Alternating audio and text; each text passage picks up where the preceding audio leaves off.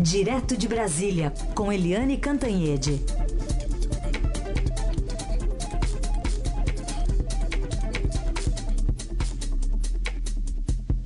Oi, Eliane, bom dia. Bom dia, Carolina. Bom dia, ouvintes. Começar sobre essa formalização do Centrão, é hoje é o dia do sim. É exatamente. Ontem mesmo, o DEM, que é o maior partido dessa, desse centrão, dessa grande coligação, fez uma reunião da sua Comissão Executiva Nacional para já formalizar internamente o apoio e hoje vai ser o anúncio oficial. Esse monte de partidos, a eles também se soma o PSD do Gilberto Kassab, que também é integrante do, do Centrão e já tinha fechado apoio antes ao Alckmin. Então, isso é muito importante, como você disse, por causa da televisão, mas também por causa da ramificação desses partidos todos. São partidos médios, né? São todos partidos. O DEM é um partido grande, o PR, o PP, né? o PRB uh, o Solidariedade, todos eles têm é, prefeitos, vereadores, deputados, deputados estaduais, enfim, eles têm ramificação. Isso é muito importante numa campanha. Então, foi uma grande vitória do Alckmin, mas ele vai precisar também. Uh, compensar agora as críticas, porque os adversários queriam essa aliança. O Ciro tentou, né? É, outros tentaram, mas agora que foi feito por o Alckmin, os outros vão dizer que, enfim, é um acordo é, com o Centrão, aí vão botar o defeito todo no Centrão, vão dizer que é a velha política, e a própria Marina Silva é, falou que esse condomínio do Alckmin é, na verdade, o mesmo condomínio que deu aquela tragédia toda da Dilma Rousseff. É, então, é um ponto para o Alckmin, né? Demonstra força política, mas ele precisa converter essa força política também em voto e chegar pelo menos a 10% nas pesquisas. É um grande desafio, mas de qualquer jeito é, uh, enfim, foi um, um, ponto, um gol uh, da campanha do Tucano, que ontem já teve um jantar com o Centrão aqui em Brasília, na casa do, do pepista, né, Ciro, Ciro Nogueira, que é o presidente do PP, e para discutir vários acertos a partir de agora. É uma costura que não é muito simples, né, Carolina? Não, não é nem um pouco, até porque a gente tem uma discussão bastante importante sobre quem vai ser o vice. Aliás, a gente já está na ponta da linha com o líder do PR na Câmara, o deputado José Rocha, nosso convidado aqui no Jornal Dourado. Como vai, deputado? Bom dia. Bom dia, Carolina. Prazer imenso estar falando aí com você, com a Eliane, todos os ouvintes da Rádio Eldorado. Bom, o Centrão então vai lançar agora às 10 esse apoio ao pré-candidato Tucano. Agora, ainda há esperança de se encontrar o vice até o horário desse lançamento para não chegar ao casamento sem a noiva? Eu acho que o casamento vai, vai chegar ao casamento sem a noiva. E essa noiva deve estar sendo é, anunciada até meio-dia com essa, com essa é, é, boa vontade, essa boa previsão, já tem o um nome, então, quem que vai ser? Ali bem, até o presente momento ainda estamos é, na esperança e na expectativa que o Josué deu sim. Eliane. É, é, bom dia, deputado José Rocha. É um prazer tê-lo aqui com a gente nessa manhã da Eldorado. É, uma dúvida: o Josué era uma unanimidade no bloco, né? Não houve nenhuma contestação. Mas se não for o Josué, né? Isso reabre aí uma velha discussão e uma disputa interna no bloco. Quer dizer, o bloco já começa rachado aí, cada um com seus nomes, né? O, a solidariedade com o Aldo Rebelo, o PP com a Ana Amélia, o DEM aí tentando dizer que não quer, mas tem aí na carta da, uma carta na manga, que é o Mendonça é, filho de Pernambuco. Enfim, é, vai acontecer isso se não tiver a noiva até meio-dia? Olha, Eliane, eu acredito que meio-dia se é, termina aí, encerra esse capítulo aí dessa novela do vice. O, certamente que nós estamos na expectativa e na esperança de que o Josué ainda dê o sim, e como você disse, ele é unanimidade é, dentro do, desse blocão. É, facilitaria muito nós termos aí uma chapa com o Geraldo e com o Josué, tendo em vista que o Josué é, goza aí de um conceito, de uma credibilidade muito grande é, no país, tanto dentro do seu setor, é, setor empresarial, quanto na classe política. Portanto, ela seria aí e é o nome ideal para compor essa chapa é, com Geraldo Alckmin, formando aí aquela velha é, tradição da história, o café com leite. Uhum. Mas não sendo ele, certamente que meio-dia os membros do blocão vão se reunir para é, aí de maneira consensual indicar um, um outro nome. Agora eu queria pedir uma coisa para o senhor. Conte aqui em família, só entre nós, quem é que está trabalhando ainda esse voto do Josué? Como é que estão os bastidores para tentar convencer o Josué? Quem que procurou ele? Quem que está é, conversando? Aonde que ele está? Enfim, conta um pouquinho do bastidor, por favor. Olha, Eliane, os amigos dele, por exemplo, o Rodrigo Maia mesmo é um dos que está muito interessado é, que ele tome essa posição e os amigos comuns de Rodrigo Maia com ele estão aí é, tentando convencê-lo para que assuma essa condição de, da vice-presidência. Ele tem alegado muito a questão familiar. Agora, não é fácil para Josué também tomar uma posição dessa num curto espaço de tempo, é, tendo em vista que ele tem uma empresa, né, que tem que ter é, a sucessão. Para o pai dele foi fácil, porque ele assumiu de imediato. Mas ele tem que ver a questão da empresa, ele tem que consultar os amigos, a família. A senhora mãe dele tem uma ascensão muito forte é, sobre ele. Então não é fácil para tomar uma posição dessa. Tem que tomar é, consciente e sabendo do compromisso e da responsabilidade que terá é, nesse processo. Agora, o PR faz questão de indicar o um nome para o vice, porque é, se o nome vier do DEM, por exemplo, o senhor mencionou Mendonça Filho, dando mais protagonismo ao partido, que já deve ter a recondução do Rodrigo Maia à presidência da Câmara, né? Como é que está essa, essa conversa? O que está acertado eh, de participação do PR no eventual governo do PSDB? Olha, Carolina, eu acho que aí o PR e o DEM certamente que é, não teria aí é, interesse de indicar o PR outro nome, né? Porque o nome seria o Josué, e o DEM mesmo porque o Rodrigo Maia tem pretensão de presidir novamente a Câmara dos Deputados, e aí o DEM estaria muito bem é, aí contemplado.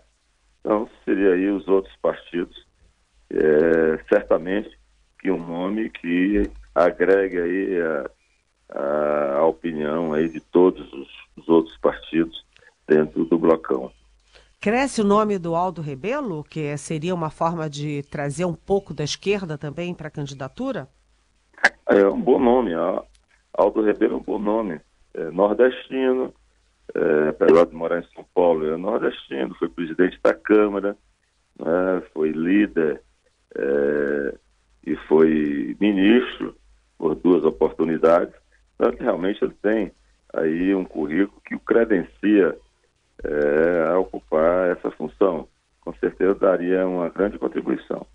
Quem mais além dele? Olha, aí você tem vários aí, né? Você. Cada partido aí, certamente que a, a senadora também, Ana Amélia, é, é um excelente nome, e aí a chapa estaria contemplada também como uma mulher. Então, nomes aí certamente que não faltarão. O que está realmente atrasando todo esse processo é esse é, processo de convencimento do Josué, porque passou a ser um, uma unanimidade, não só dentro do blocão, mas também é, uma, gente sente né, uma aceitação muito fácil por parte é, de, do eleitorado, por parte de todos aqueles que acompanham a política do dia a dia.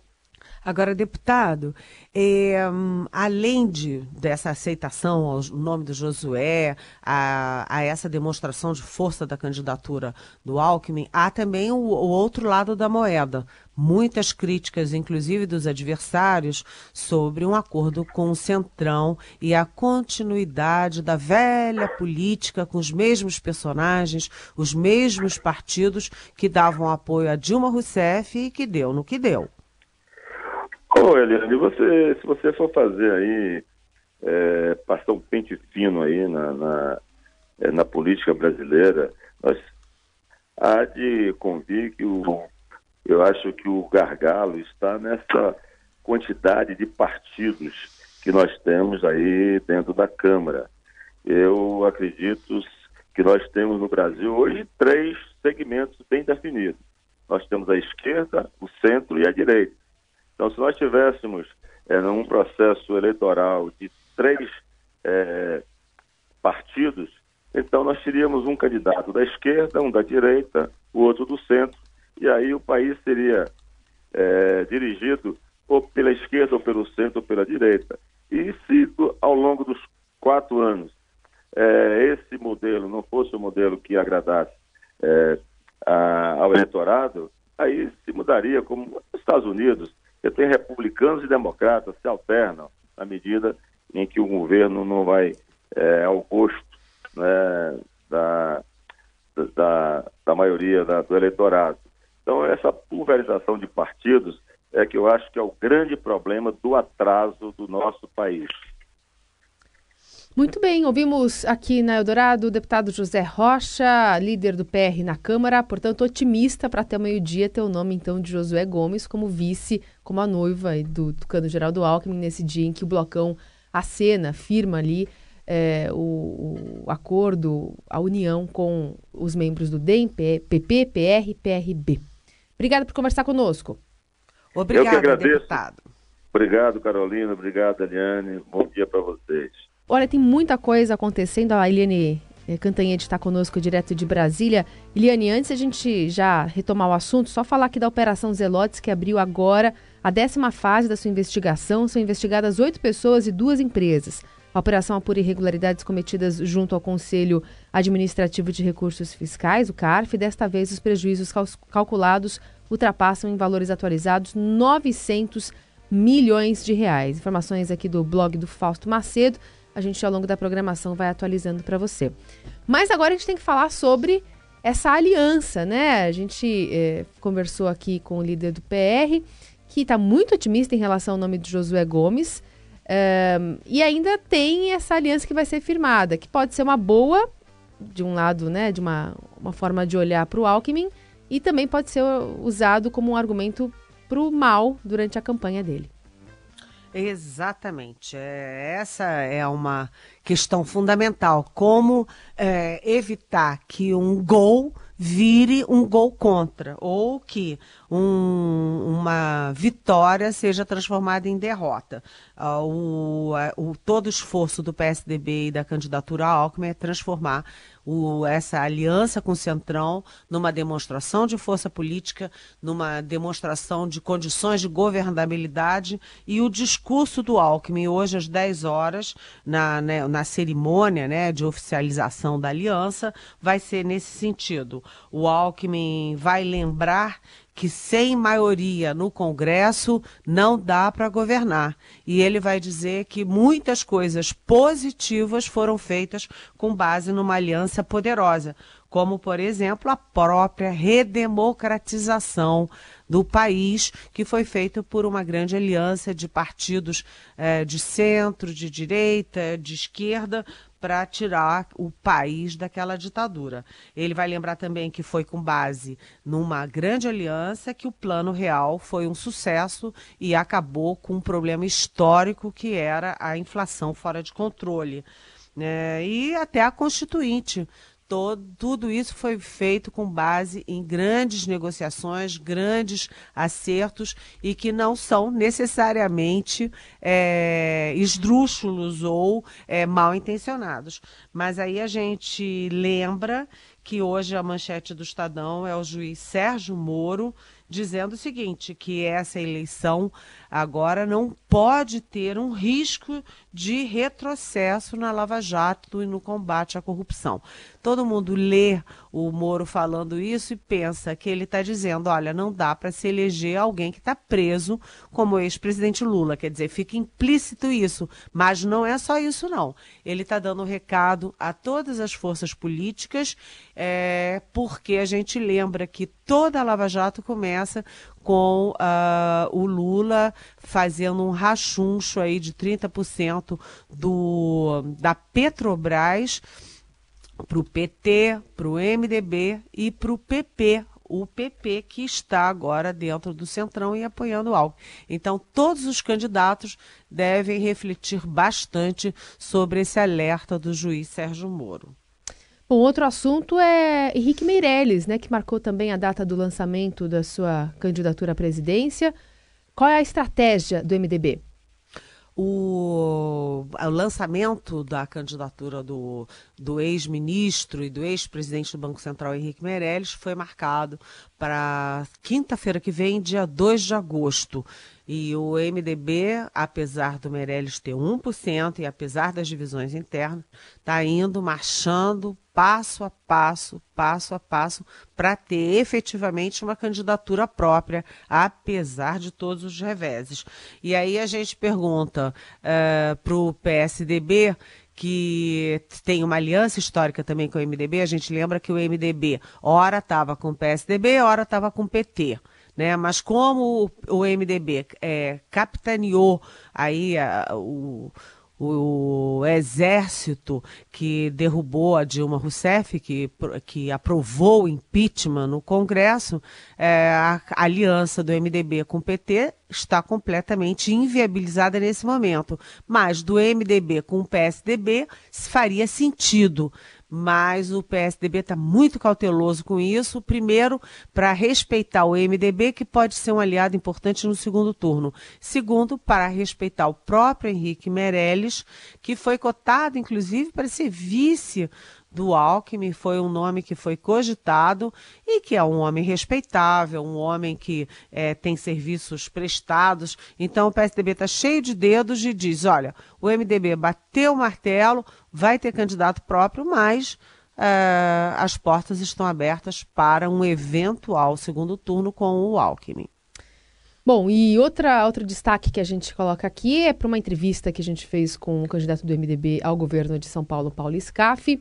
Ele que defendeu que alguns integrantes do partido sejam expulsos.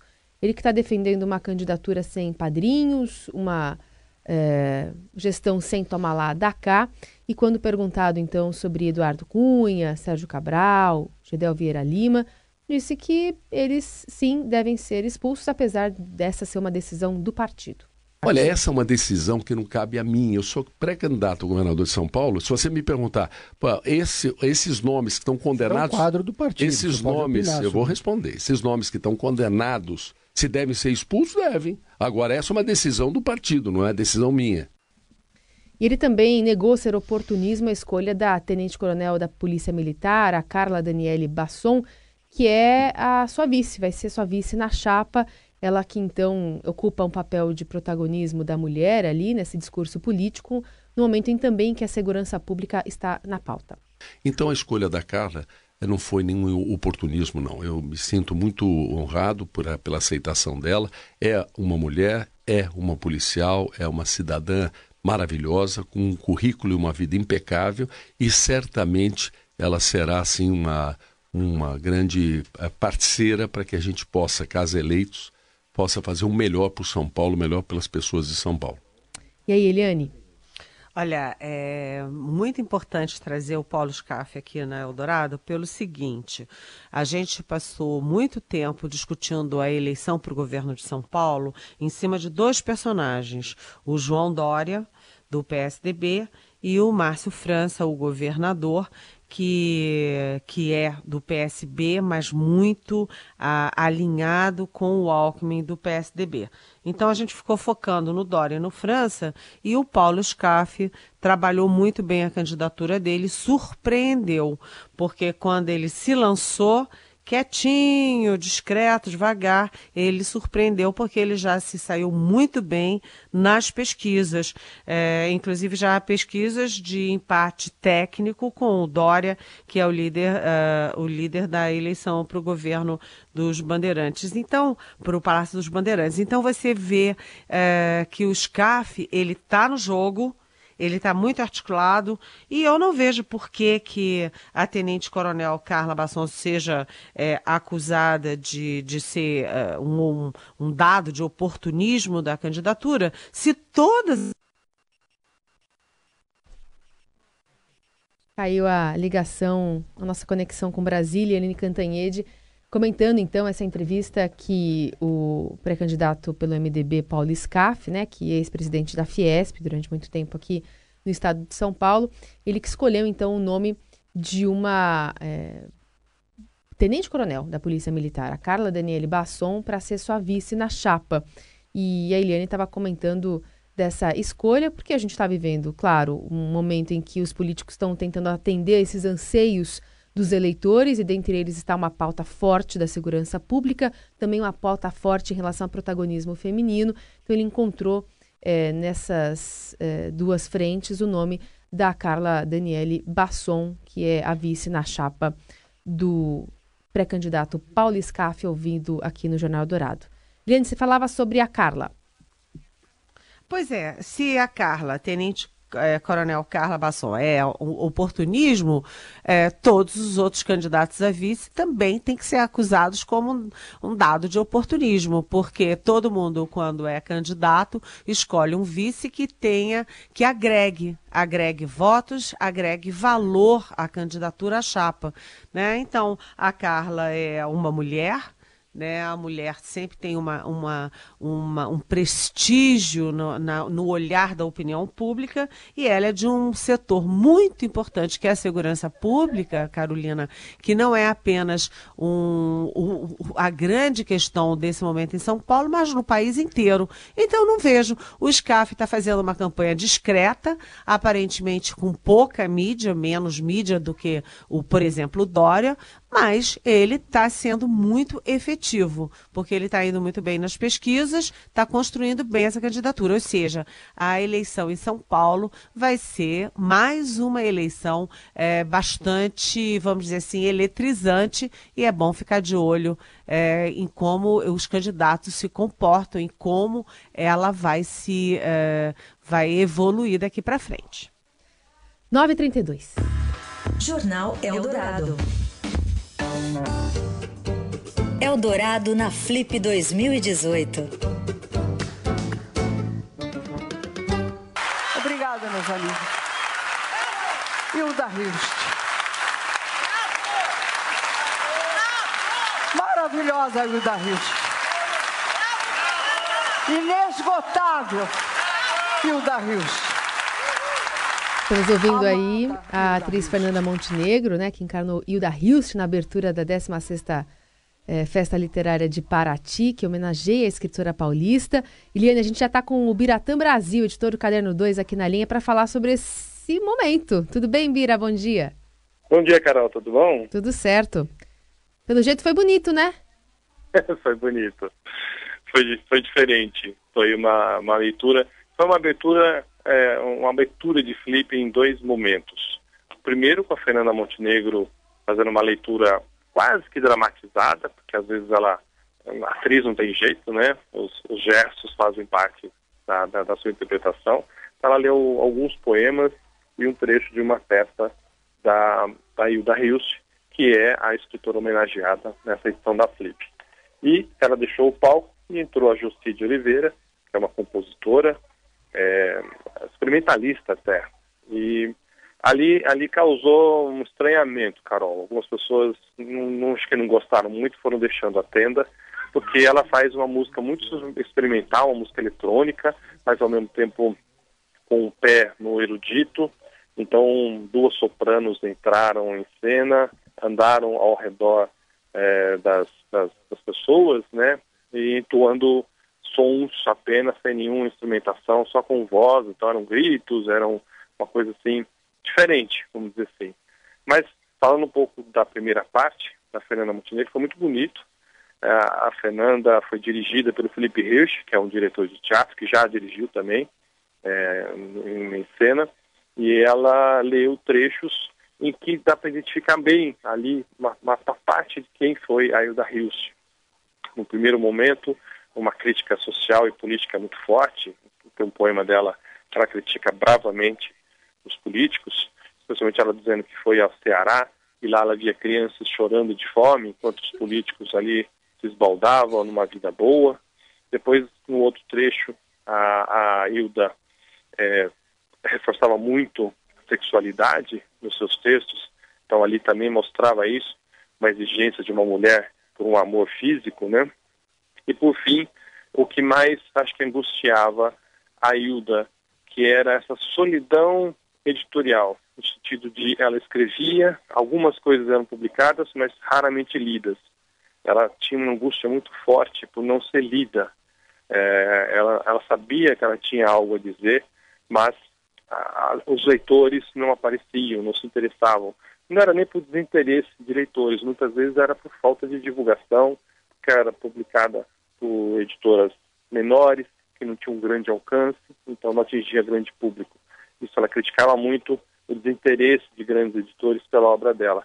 Então, a Fernanda, ali em meia hora mais ou menos, 40 minutos, conseguiu resumir bem, lendo trechos da Hilda, é, traçar um perfil muito fiel e muito emocionante. E terminou com essa ovação que a gente ouviu, as pessoas aplaudindo em pé, é, e a Fernanda ali, extasiada, lembrando e elogiando a Hilda Rios. Foi muito bonito, Carol. Que bacana. Você vê, né, Eliane, que a política também está na Flip. Ah, com certeza. A política está em tudo, tá em né, tudo, né? Carolina? Né? A gente acorda na casa da gente fazendo política, né? Agora, imagina, eu adoraria estar tá aí, sabe, o Biratã, a Fernanda Montenegro, a Hilda Rist, ele, ela citando com essa dramaticidade que você falou, maravilhoso. Eu só queria dizer o seguinte, na questão da música é, experimental, eu acho que a Flip é o momento, é o ambiente para isso. Acho feio as pessoas saírem da sala porque não estão acostumadas, porque rejeitam uma experimentação, uma novidade, uma, vamos dizer assim, uma audácia é, na música. Eu, eu, eu fico triste com isso, porque a Flip é o momento para experimentações. É isso. É, eu concordo. Acho que era, na verdade, a intenção era essa. É, era uma maneira, é, meninas, de mostrar também o trabalho da Josi. Eu acho que isso tem até uma coerência com o fato da Hilda ser a homenageada, porque também o trabalho dela está sendo apresentado. Ainda que ela tenha publicado em vida durante vários anos, mas era é ainda pouco conhecida, né? Então, a Hilda está sendo apresentada, e o trabalho da Josi, que é importante, ela é reconhecida lá fora. Não acontece muito no Brasil, né? Internamente não tem aquele devido valor, lá fora é aplaudida. E também era uma forma das pessoas também conhecerem o trabalho da Josi. Pena que algumas não, não se interessaram. Mas aí também é gosto pessoal, não tem muito o que discutir, né? É isso. Bira, obrigada, viu? A gente volta a se falar amanhã. Obrigado, um beijo para vocês. Bom trabalho. Até amanhã. Eliane, também ficamos por aqui. Amanhã a gente volta a se falar mais. Até amanhã, Carolina. Beijão para você e para os nossos ouvintes.